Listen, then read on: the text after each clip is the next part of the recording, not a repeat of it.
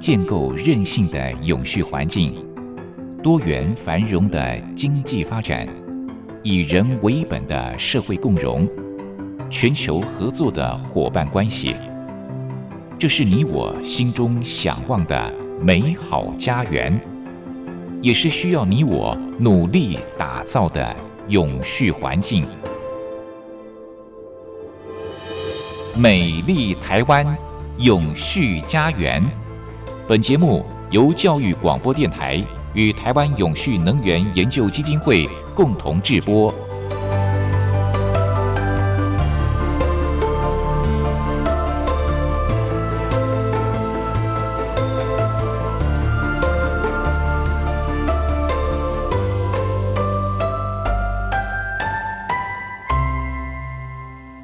您好，欢迎您再度按时收听《美丽台湾永续家园》，我是朱玲。过去在重男轻女的传统社会，女性呢总是处在一个比较弱势的地位哦。不单是在家庭如此，在职场上更是如此。可是随着时代变迁，世界各国都在倡导性别平权，我们看到了女力崛起，女性在各方面的表现呢都不逊于男性。今天我们要访问的这位朋友，就是一个非常好的典范。郑慧如以出色的表现和社会参与，成功改变了女性刻板印象。她曾经获得多项的荣誉，包括被选为《富比士》杂志亚洲最具潜力青年、经济部杰出女性创业者、中华民国十大杰出青年。今年呢，更获得了永续青年奖。他不单在商业上取得成功，还有着非常强烈的社会使命感，致力于帮助社会弱势族群跟推动女性权益的发展。在获得这些令人刮目相看的成就的同时，他也投身社会工作，担任女性创业大使跟青年讲师，以自身的经历告诉社会，女性的角色不应该只是局限在传统的角色，像是媳妇啦，或者是妈妈。而是可以透过努力来实现自己想要的人生。他的创业人生就是一个充满活力跟改变的故事，传达着使命感跟对社会的关怀。另外，郑慧茹她也致力于协助女性创业，特别关注女性在商界跟创业领域所面临的挑战。她鼓励女性利用科技跟人脉资源，而且倡导平等跟包容的工作环境。他的故事鼓励我们相信，不论性别或背景，每个人都有改变世界的潜力。今天节目，我们就邀请社团法人台湾愿景发展协会的理事长郑慧茹来跟我们分享她的故事跟理想。慧茹你好。您好，是慧茹，我知道您的家族原本是建筑业起家的，好，所以我相信你们家人对于建筑景观啦、室内设计都是非常专业的。怎么会想到要跨足到餐饮业，后来还创立了十亿餐饮呢？嗯，这可以追溯到非常早以前，就是呃，我先生的。就是我先生跟他弟弟是建筑跟景观产业，嗯、那呃，在他们大学的时候，真的非常 早以前了。大学的时候刚好就是家家里面临了。嗯、呃，很大的转变，所以呢，他们必须就是出门工作赚钱，然后去还这一些负债。嗯，所以他们当时就创立了工作室，变成奖金猎人。嗯，然后呃，比了很多有关于建筑啊、景观方面的比赛、竞图比赛，嗯、然后呢，去筹办了就是他们当时第一个创立工作室的经费。嗯，那所以就是他们为什么会呃想要回馈社会，主要也是因为那个时候那个很困难的时候，有非常多的贵人去帮助他们。嗯，例如说台东的方眼科方医师啊，嗯嗯好，然后还有就是华泰文化的董事长吴董事长，他们呃在他很小的时候就帮助他们，然后也不求回报。所以当他们呃在事业上小有成就的时候，就发现说他们应该呃像呃过去他们的贵人一样。去帮助他们的社区里面的需要受扶的家庭。那当时就是我们住在新店，所以就跟新店的家扶中心有联系。当他们有需要做公益活动啊，然后做就是一些呃课程或者是服务的时候，我们就会就是义不容辞的参加。嗯，是我知道慧茹你自己本身呢、哦，在学生时代其实就一直在从事社会服务的工作，对不对？嗯，学生时代很喜欢呃参加社团活动，嗯，对，但是学生时代都还是一个摸索的阶段。因为你有这样的一个经验，所以跟你的夫家、你的先生、你其他的这个夫家的家人来共同从事一些社会服务工作，就觉得得心应手，而且是很自然的一件事情，对不对？嗯，对啊，包括我跟我先生认识，也是在当时的行政院青年辅导委员会，就是现在的教育部青年发展署。我们那时候是当青年咨询委员认识的，所以当时也做了蛮多的计划，然后活动，然后才渐渐走在一起的。哦，是，真的很有缘分哈，而且有共同的理想。我知道你们的餐饮公司其实有一段时间是营运的非常好，还得到了很多的奖项。但是后来又转变成为现在的这个愿景发展协会，这是一个什么样的转型过程呢？嗯、我们其实啊、刚刚有提到，就是在呃做公益之后，然后其实有些转变，就是当时大约在二零零八年左右。嗯、我们就是因为跟家服务中心有联系嘛，那受服的家庭还有就是社工说他们的就是受福家庭需要一些工作，那当时刚好在做碧潭的 BOT 的规划案，所以呃有很多的贵位试出，那我们就想说用当时的设计的专业呢，去帮他们设计餐厅，然后让这一些啊、呃、家庭可以在里面工作，那是我们当时创业的初衷。嗯，所以呃那时候就是为什么会从建筑景观业先转变到社会企业，就是嗯、呃、优先雇佣弱势家庭背景的嗯呃、青年还有妇女来做这个员工，那这是第一个第一个转变过程。对，所以你们那时候的餐厅餐饮公司其实算是一个社会企业，对不对？跟一般的企业是不太一样的。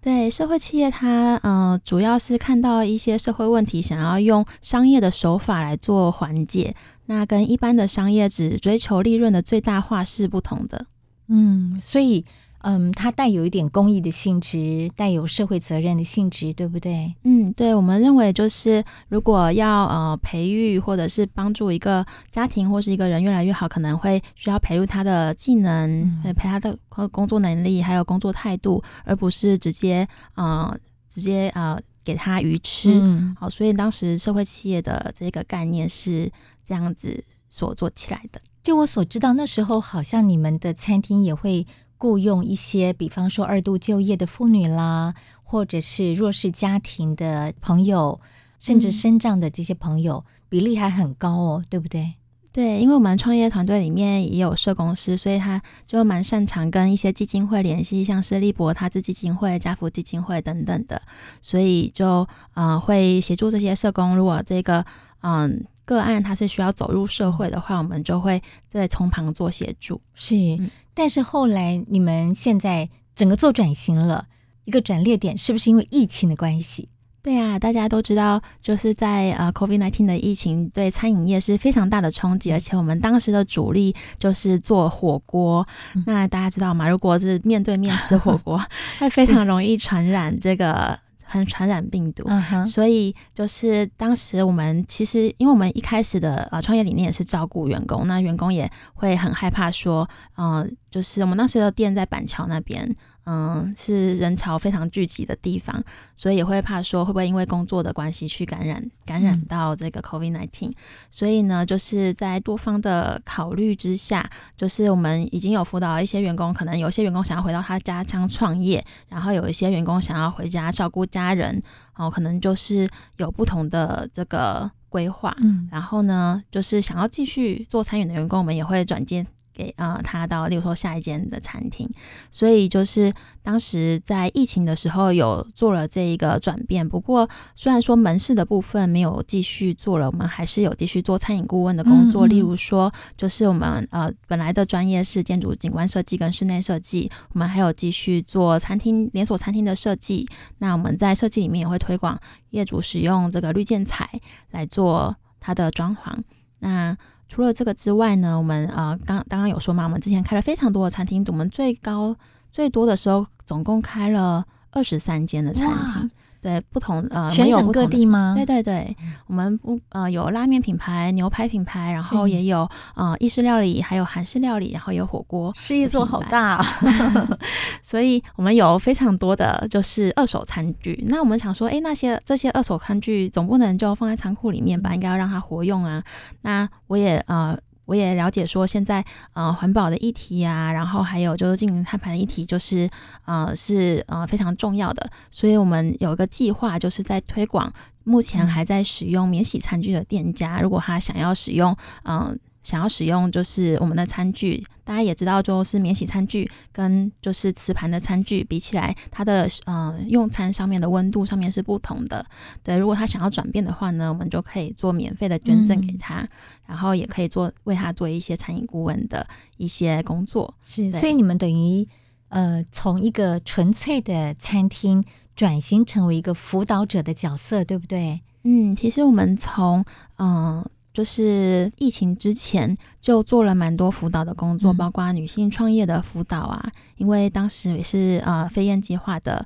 大使，所以还有 Facebook 的讲师，所以我在呃全台湾各地，不管是城市还是偏乡，都有蛮多的呃课程讲座，然后是去辅导想要创业的女性，来做一些呃在社群媒体上面的。一些突破这样子，嗯，其实我相信有很多朋友会跟我一样觉得好奇，曾经你们有这么庞大的餐饮的事业，要做这样一个转型。变成纯粹是辅导的一个角色，嗯、呃，会不会舍不得？嗯，当然啦、啊，当时大家都很舍不得。不过，如果说要让呃公司继续存续下去，还存有一口气在，然后还可以做未来相关的就是呃转型的工作或者创新的工作的话，那这个决定呢，我觉得也是必要的决定。要放手一搏，诶，这真的要很大的勇气哦。不过，我们也常说，有舍才有得。那么转型之后呢，可能你更是海阔天空了哦。好，我们休息一下，待会儿继续访问郑慧茹。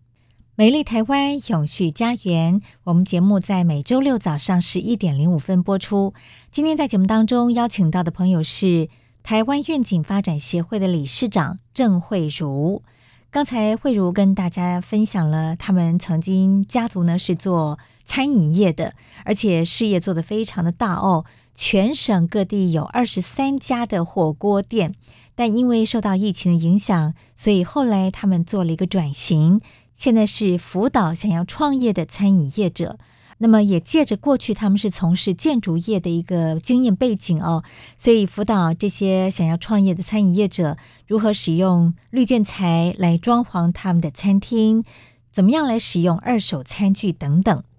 我相信要。放弃过去的庞大事业，做这样的一个转型，中间呢可能也会经过一些挣扎。不知道慧如你们的家人是如何取得共识的？嗯、呃，在疫情之后啊，其实嗯、呃，不管是商业还是政府各界，很重要的一件事情就是要嗯、呃、保存社会韧性，就是要有一个呃。有一个韧性的这个态度，嗯，然后去面对这个疫情这个黑天鹅下可能对你的商业环境所造成的转变。嗯，对，还好我们的这个团队都蛮年轻的。嗯，对，我们大约都是四十岁左右，四十岁以下。慧如更年轻。慧如今年才三十五岁，好年轻哦！是，对，但是在这个教育部来说，三十五岁以上呢，就可以不算是青年，可能要进入 壮年了这样子。对，所以你们都是非常年轻的成员，因此大家也很勇于创新突破，对不对？嗯，对，就是面对问题，然后是解决问题的第一步。对，所以我们嗯。呃其实就是我们会了解到说在，在呃疫情之后，呃唯有做转型，或是唯有做一些转变，嗯，你的商业模式它才可能永续。嗯，那所以就是，嗯、呃，我们当时就跟一些呃在社会企业界，还有一些新创界的伙伴一起合作，然后一起成立了这一个社团法人社呃有的。啊、呃，台湾愿景发展协会。嗯哼，那这个协会呢，就是主要，嗯、呃，因为我刚刚有说是一些创业家一起组成的嘛，所以他们会在各个领域呢来推广 SDGs 目标。那像我自己的背景呢，就是从大学到现在博士班都是在呃台师大念书，所以我就会比较关注于在永续发展教育的领域来做一些推广。你会开始接触这个领域，甚至是关心这个领域的契机是什么呢？嗯。呃，前面有提到说，我们之前是创立社会企业，那我们创立的原因主要是为了培训工作技能，对吗？对，就是呃，让可能呃还没有办法直接呃就业的这个个案呢，可以先培训像餐饮这种非常容易上手的工作技能。嗯、那所以这个教育的部分呢，这算是一个职业职业教育的范畴。那除了这一个职业教育之外，那在呃，联合国二零一五年有提出，就是永续发展呃目标，就是十七项指标。那呃，这个部分呢，也是嗯酝酿蛮久的，一直从两千年的千禧年宣言，然后，一直到二零一五年，其实推了永续发展教育十年，但是其实这个推广它是嗯。呃最后是没有达到这个呃千禧年的这个八项目标，嗯，所以后来才会有这十七项指标。那它的议程是在二零三零年要达成。那大家知道我们现在是几年吗？现在二零二三年了。不过呢，我们剩下七年。对，所以呃，观众呃，如果是现在是学生的话，哦，呃，其实我们教育部应该很早开始就把这个永续的目标融入我们的课纲里面，所以你们可能。在学校念书的时候，说不定都会了解。但是呢，比较呃年长一点的呢，可能他现在是你的爸爸妈妈啊、叔叔阿姨或是爷爷奶奶，他可能不太了解这十七项目标是什么。但是呢，如果在七年以内要达成这个目标，可以只是学生去做努力吗？还是应该全民？全民啊，嗯，当然是全民喽。对，所以呢，呃，因为我。自己在博士班的这个研究是也关于社会教育，就是啊终身学习的领域，所以呢，我的这一个嗯计划呢，就是会嗯从这个亲子开始啊，从亲子的课程、家庭开始去啊观察，例如说家啊家庭的这个啊用电的热点啊，然后嗯温温度易散的这个热点，然后去让每一个家庭可以从生活上去了解怎么去。呃，做得更环保，然后去减少这个废废弃的能量的产生。嗯，那这样子全民一起才有办法，呃，慢慢的希望有希望达到这十七项的指标，对吗？是。嗯，所以慧如，当你要去辅导这些想要开创餐饮业的朋友的时候哦，是不是会把这样的一个 SDGs 的观念先教导他们？嗯嗯，对，包括我呃去年有跟呃桃园市社会局合作，他们的呃受扶妇女在呃桃园市社会局的辅导之下呢，要开创一个咖啡厅，嗯，所以我去年的呃后半年一直呃在辅导他们怎么去创业，嗯，那在这个商业计划的。部分呢，就会教导他们呃多呃去认识，例如说社会企业产品、小农的产品作为他们的供应供应商来源。嗯、那还有就是他们在呃商业计划书里面要怎么去把社会的这些概念可以写进去，嗯、那做成例如说可以呃商业计划书可以演变成后面营运之后的这一个影响力报告书，那就会跟一般的商业就是有所区隔，那也嗯、呃、比较适合像是这个状况。这个呃计划里面所要指嗯、呃、所要让他们凸显的这一个嗯呃商业角色，对，所以在去年的部分，我有做像这样子的呃妇女创业的辅导。那在呃高中职的部分呢，我也曾经到开平餐饮学校的国际班去教呃国际班的学生怎么去认识社会企业产品，然后去把产品做成菜单，然后呢演出行动剧去啊、呃、去呃让他们扮演主厨啊，去扮演 waiter 啊，好去跟顾客介绍他们的菜单的产品，让他们可以从一个一张餐桌上。就可以认识台湾的小农产品，这样是哇，这样的一种情境式教学，好有趣哦！我想也可以把这样的观念呢，潜移默化到他们的观念里面，内化，对不对？当他们自己有机会创业的时候，嗯、开餐饮业的时候，他就可以把这样的一种永续的观念融入到他的事业当中了。嗯，对啊，而且这一些国际班的学生未来都是要出国念蓝带学院的。哦、是，大家都知道，就是越在地才会越国际。他们要先认识台湾自己的农产品，然后认识他们怎么烹调。那他们带去国际上的话，就会更容易产生亮点，然后让世界看见台湾。是，OK，我们聊到这里，再休息一下，听一段音乐。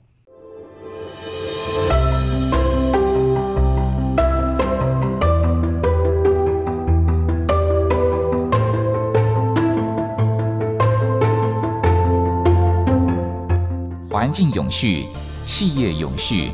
能源永续。您现在收听的节目是教育广播电台与台湾永续能源研究基金会共同制播的《美丽台湾永续家园》。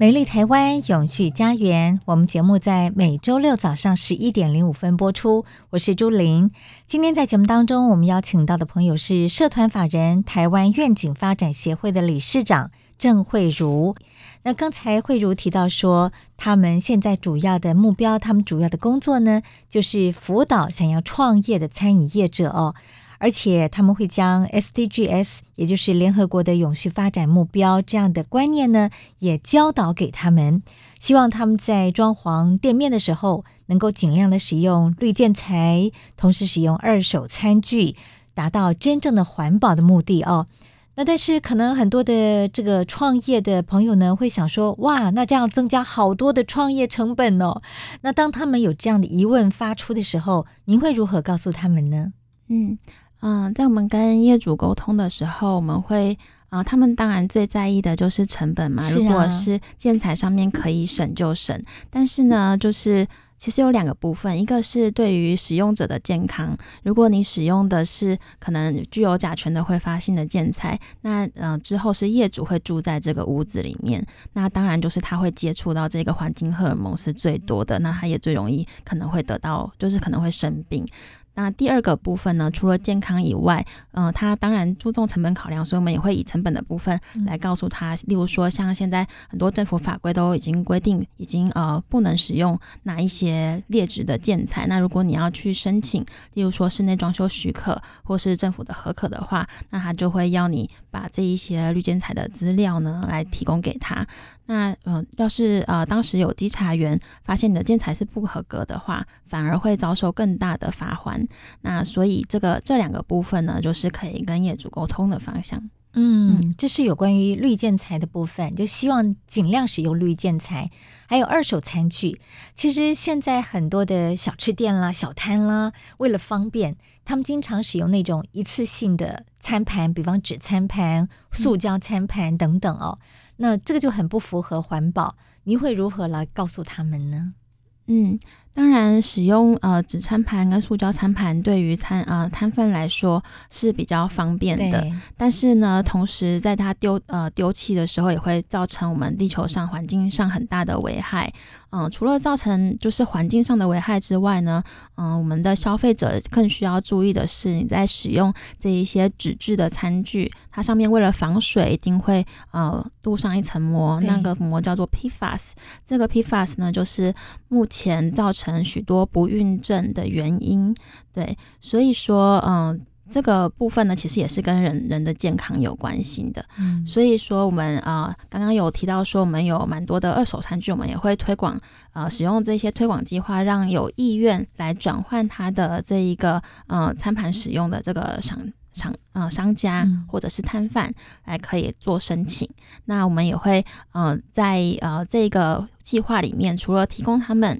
免费的这个餐具使用之外，那也会告诉他们呃怎么用更就是更可以让消费者了解的方式呢，去呃跟消费者沟通推广，然后也请消费者如果可以自己带餐盘的话呢，就自己带环保餐盘餐具，然后一起为这个地球的未来做努力，也为了他自己的健康。也许这些餐饮业者可以推出一些优惠，比方说你自己带餐盘餐具，可以给你一点小折扣。我想这是一个很大的诱因，对不对？嗯，当然啦、啊，他就省掉了可以要去 呃付免洗餐盘，或者是说他想要去洗碗啊这一些费用。其实现在很多的饮料店，如果自己带这个环保杯的话，都可以折五块五块钱。那、嗯、这就是一个小 paper 哈，这样的话就是一种互利。好，那另外我知道您。一直在推广女性创业啊，身为女性，嗯，我不晓得慧茹你自己在成长的过程当中有没有感觉到男女的地位不太平等？嗯，在成长的过程，其实多少都会有。我想我也跟一般的大大家一样，就是啊、呃，在成长过程里面会碰到一些嗯、呃，就是性别上面的刻板印象。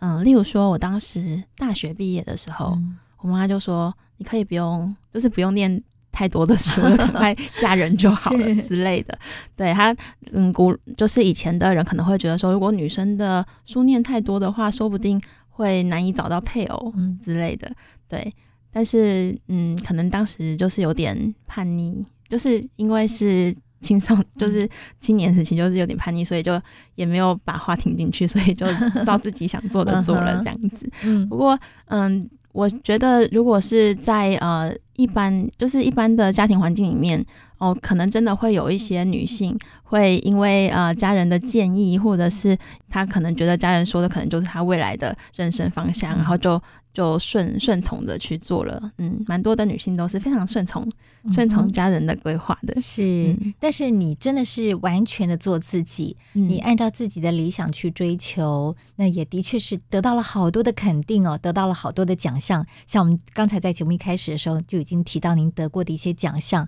那您现在也是妈妈，对不对？对，我现在有两个小孩。哦、哇，两个小孩，那你会不会觉得？要照顾孩子，照顾家庭，还要兼顾事业，好辛苦哦，会吗？嗯，我想这是每一个妈妈都会碰到的 问题。对，不过我非常感谢我的婆婆，因为就是在我们当时啊、呃，在创立社会期的时候，其实啊，创、呃、业的呃的团队都非常忙碌，当时又边生小孩，就是需要照顾小孩，所以我的婆我们的婆婆就是在我们出门上班的时候，就帮我们在家里面照顾 baby 这样子，然后又帮我们煮煮晚餐，然后又帮我们洗衣服，哦、对，真的帮我们做了非常多的家务。嗯、那我觉得我自己就是听到婆婆说的有一句有一段话非常感动，就是她为什么会愿意帮帮助，就是我们，因为她有三个小孩，嗯、所以我们这三个家庭 去照顾孩子呢。对，她其实从很小，呃，她是一个台东人，她从很小的时候就受到非常。大的性别不平等的压迫，他要很小的时候就要煮煮菜给全家人吃，然后带带姑姑婶婶的小孩，从小就带很多小孩长大。那他就是也呃受到很多，例如说像是婆媳之间的就是呃嗯对待啊，他觉得不好的，他觉得之前他所遭受的这一些责难或者是苦难，他都要避免在我们身上发生。嗯、所以我觉得他是。一个好了不起的婆婆，对，是我们的天使。然后就是，对，他不是把他过去曾经受的这个嗯传统加注在我们身上，而是想要转变，是对，想要转变，让我们可以就是更有时间，还有更有我们的想法，可以去嗯发展事业。你很幸福哎、欸，有这样一个好婆婆，嗯、真是了不起哈、哦！虽然她是在一个传统的社会成长的，但是她不希望她的下一辈重蹈覆辙，对不对？对、哦，非常了不起。那您平常要怎么样来兼顾您的事业跟家庭呢？嗯，你怎么做到呢？除了婆婆帮你的忙，比方说，你是不是会花很多时间，即使忙碌，你还是会花很多。呃，挤出来的时间去陪伴孩子，跟他们说故事啦，或者是陪他们读书啦，等等。嗯，对，我觉得我自己还蛮会利用零碎的时间，就是把零碎的时间化整为零，嗯，呃，化整为零。对，所以就是把呃，例如说可能等车的时间呐、啊，然后或者是。等待下下一个那个呃讲座的时行程的时间，可以拿来呃找找资料，例如说嗯写计划需要找一些资料，可以在这时候去 Google 找资料，然后把它贴到贴到笔笔记本，到时候碰呃回家有电脑的时候，就可以马上完成这个计划书。Uh. 所以就是在时间的管理上面，就是我会蛮蛮注重零碎时间的使用。嗯，慧茹很懂得管理时间，规划她所要做的事情哦，这点真的很值得所有的朋友来学习。那么刚才我们也说了，慧茹现在致力于推动女性创业，究竟实际的做法是如何呢？一段音乐过后，我们再继续请慧如跟大家分享。今天在美丽台湾永续家园节目中邀请到的朋友是台湾愿景发展协会的理事长郑慧如。从刚才的访谈当中，我们了解到慧如现在致力于协助想要创业的餐饮业者。那么女性朋友算是她辅导的一个重点哦，但是不容否认，我们的女性朋友要创业，有时候真的还是不如男性那么的容易，可能会碰到比较多的挫折困难。不晓得慧茹，你发现女性朋友可能会碰到哪些的困难挫折？那您又是如何来辅导他们呢？嗯嗯、呃，我自己觉得我在就是呃。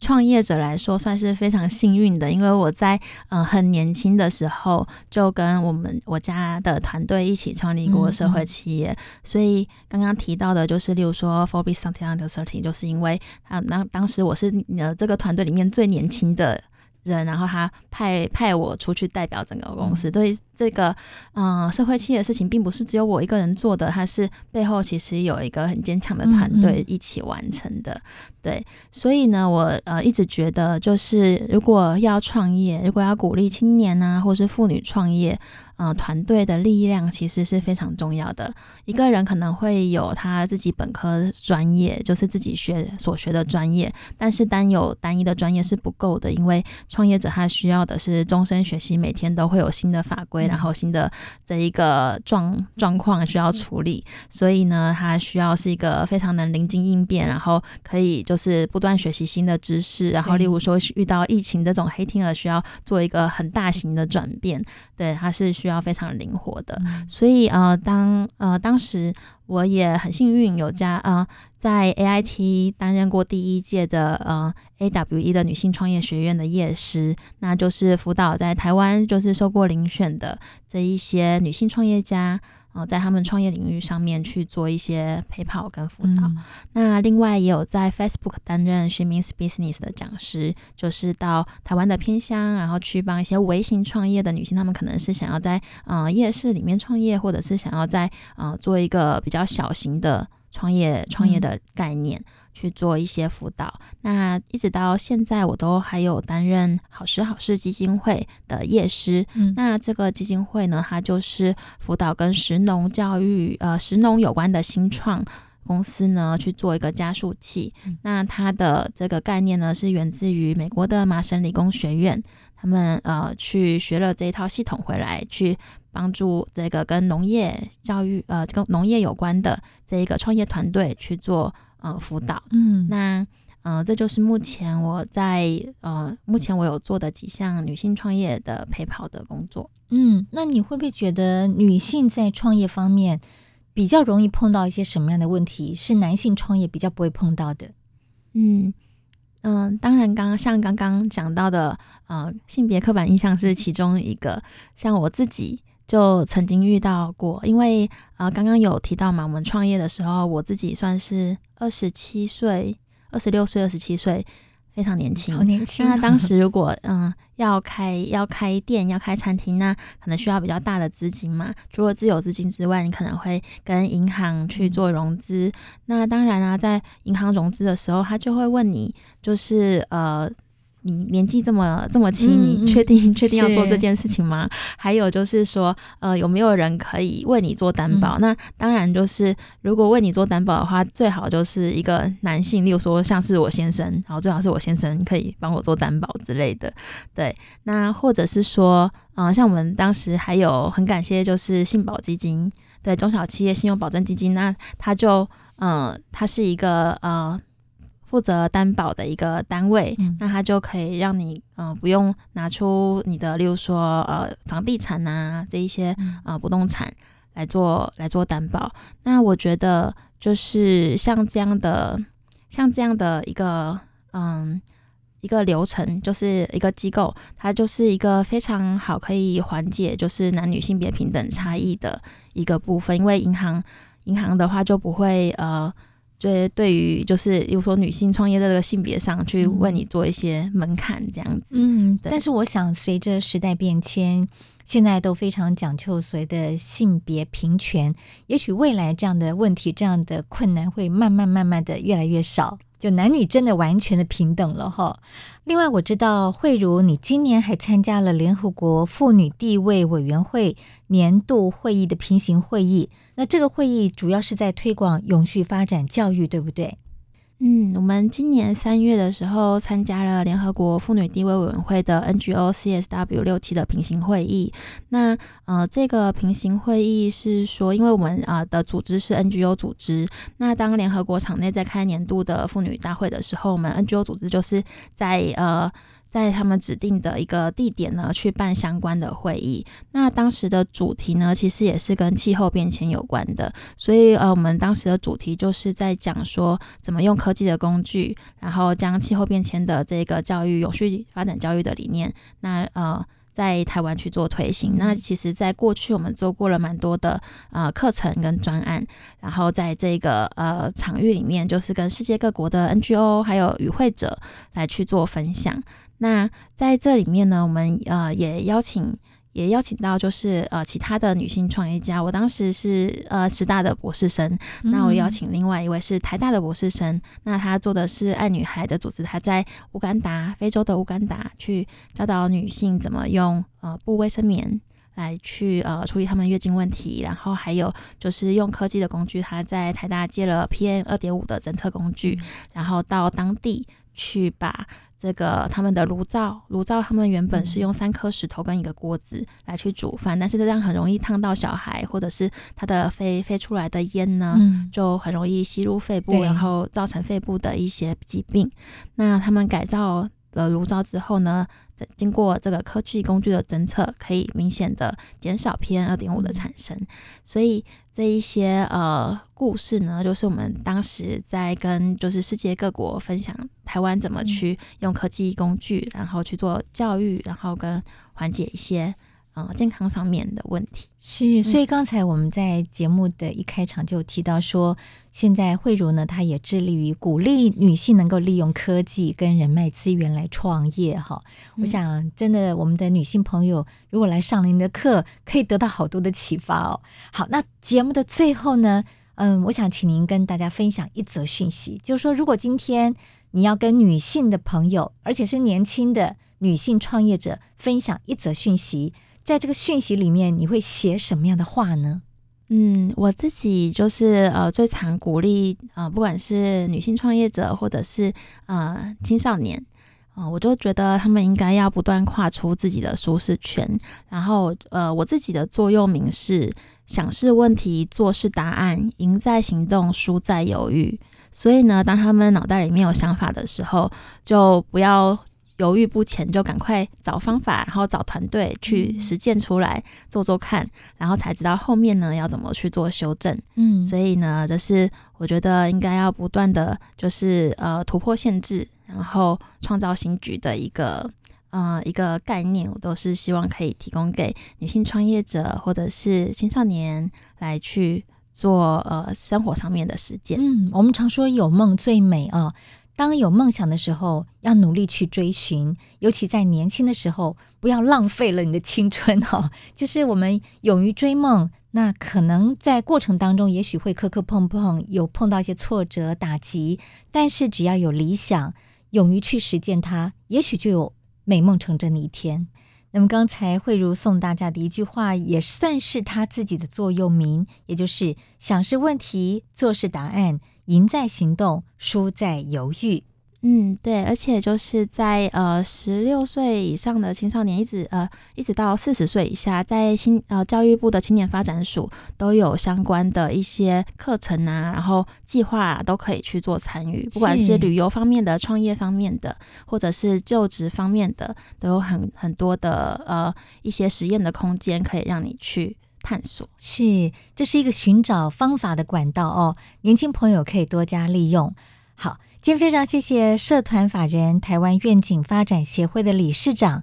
郑慧茹跟大家做这么精彩的分享，谢谢慧茹，谢谢大家。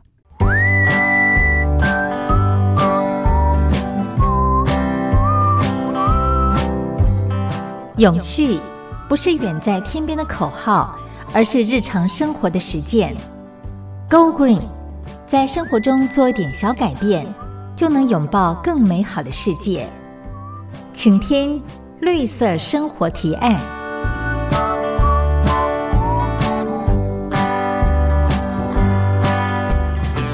今天是十一月十八号，转眼就来到十一月的第四个星期了。很快的，就是十二月份，也要进入到今年的尾声了。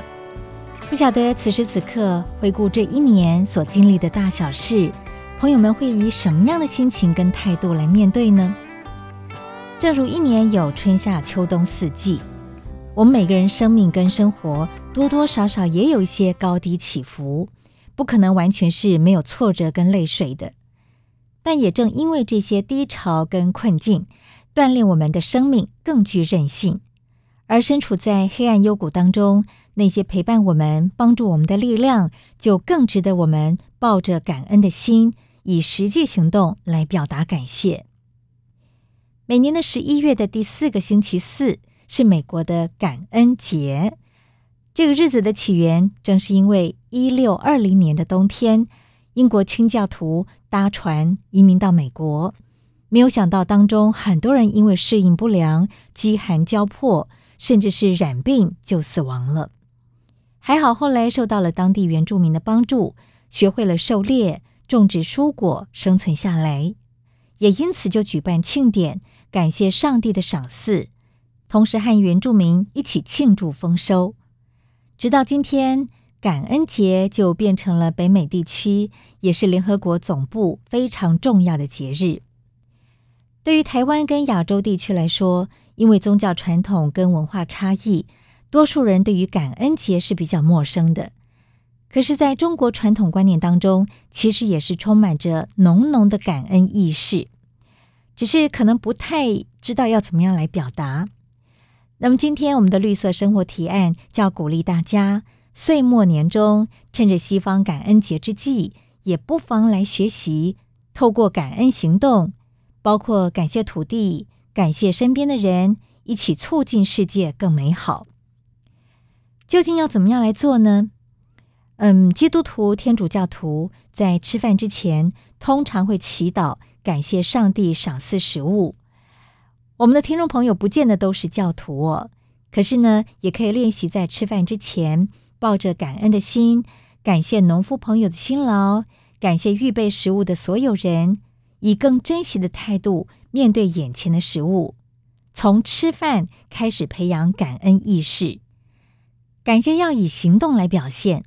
除了默默感激之外，一句真诚的谢谢，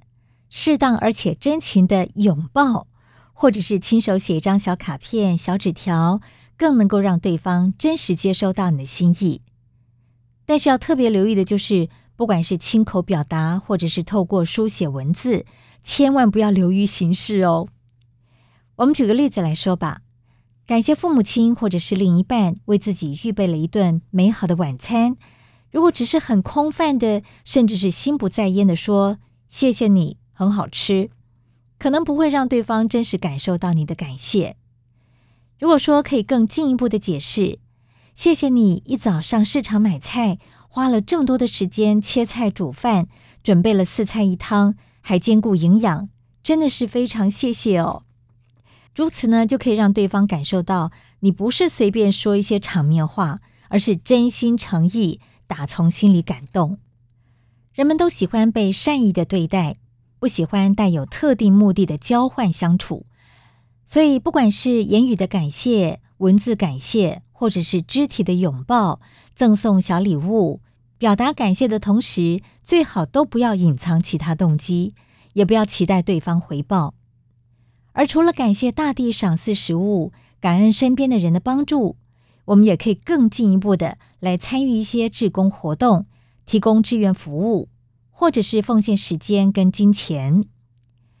当我们看到社会上有更多需要扶助的族群，知道自己还有能力付出，更能够促使我们怀抱知足感恩的态度来生活，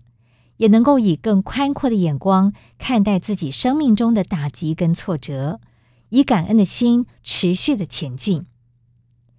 感恩节只有一天，可是感恩不只是一天的事，而是每天的行动。